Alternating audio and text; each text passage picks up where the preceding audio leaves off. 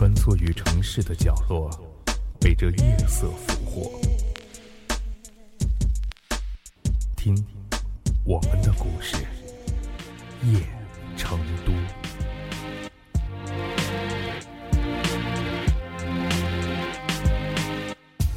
有这样一个故事：美国一家著名的报社以一千美金向全国征求一个问题的最佳答案。有一艘船载着三个人，其中一个是著名的物理学家，而另外两个分别是著名的生物学家和数学家。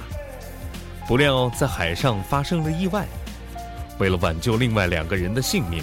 把损失降到最小，他们现在必须把其中的一个人扔下海去。那么，应当把谁扔下去呢？这件事儿引起了美国人民的极大兴趣。报社收到了来自各地的不同的答案，大家各抒己见，绝大多数的人都是从这三个人的工作谈起。从不同的方面论证他们的重要性，一时间，全国就陷入了对于物理、生物、数学哪一个学科更重要的大规模的争论当中，谁也无法最后说服谁。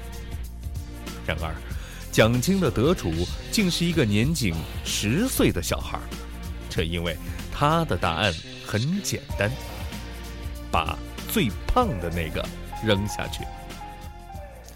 生活其实有时很简单，就像这一个简单的答案一样，但是往往使它复杂起来的原因，却是我们自己人为造成的。简单生活，简单快乐吧。谁谁没有遵守游戏规则？谁？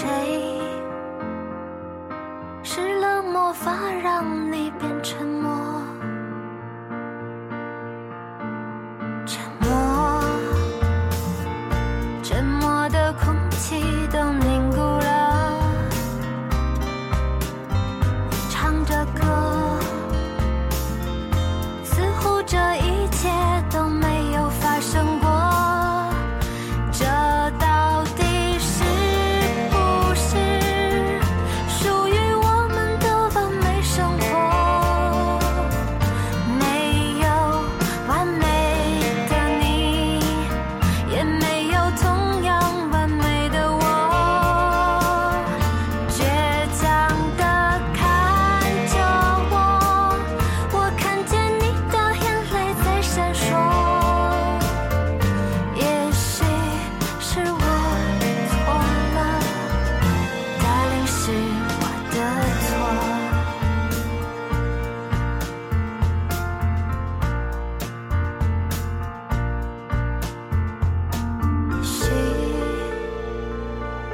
没有所谓的完美生活，也许我们之间不需要沉默，沉默，沉默的空气都凝固。